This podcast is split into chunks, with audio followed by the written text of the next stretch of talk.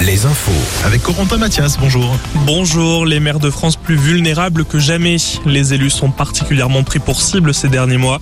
Cette semaine encore, les émeutes ont amené une nouvelle vague de haine envers Morgane Juvin.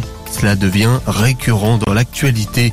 Les maires de France victimes d'agressions, d'incendies ou de tentatives d'incendie à leur domicile. Cela a commencé au troisième jour des émeutes. Dans la nuit de jeudi à vendredi, le maire de Cholet, en plein déménagement, retrouve vendredi sa maison saccagée. Une dizaine de jeunes étaient sur place selon un témoin. Ce phénomène prend une autre ampleur dans la nuit de samedi à dimanche. En banlieue parisienne, le domicile du maire d'une commune du Val-de-Marne a été attaqué à la voiture bélier, un fait inédit. Et puis, près de Tours, des émeutiers ont tenté d'incendier la voiture du maire de Lariche. La goutte de trop pour l'association des maires de France qui invite les élus et les citoyens à se rassembler ce lundi à midi devant leur mairie. Et j'ajoute que ce sont 150 mairies ou bâtiments municipaux qui ont été dégradés depuis le début des violences mardi. Ces violences, on l'a vu, entraînent de lourdes conséquences. Bercy a annoncé dans la journée la dégradation de 200 supermarchés. Notons aussi que 266 bâtiments publics et privés ont été saccagés.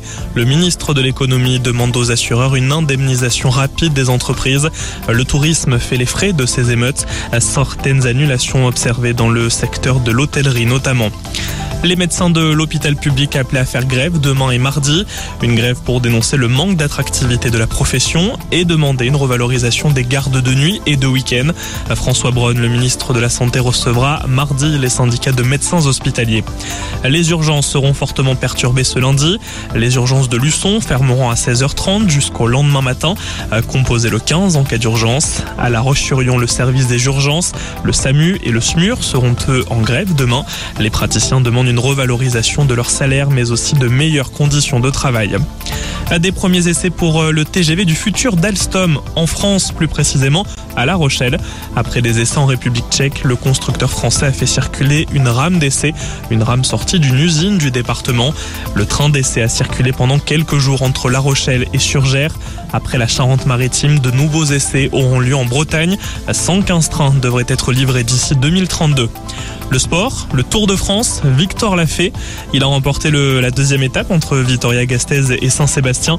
Victoire devant Wood van Aert et Tadej Pogacar. Son équipe N'avait pas gagné depuis 2008. Quel exploit Prochaine étape demain, les coureurs partiront d'Amore Bieta Extano, direction Bayonne. C'est au kilomètre 133 que les coureurs feront leur entrée en France.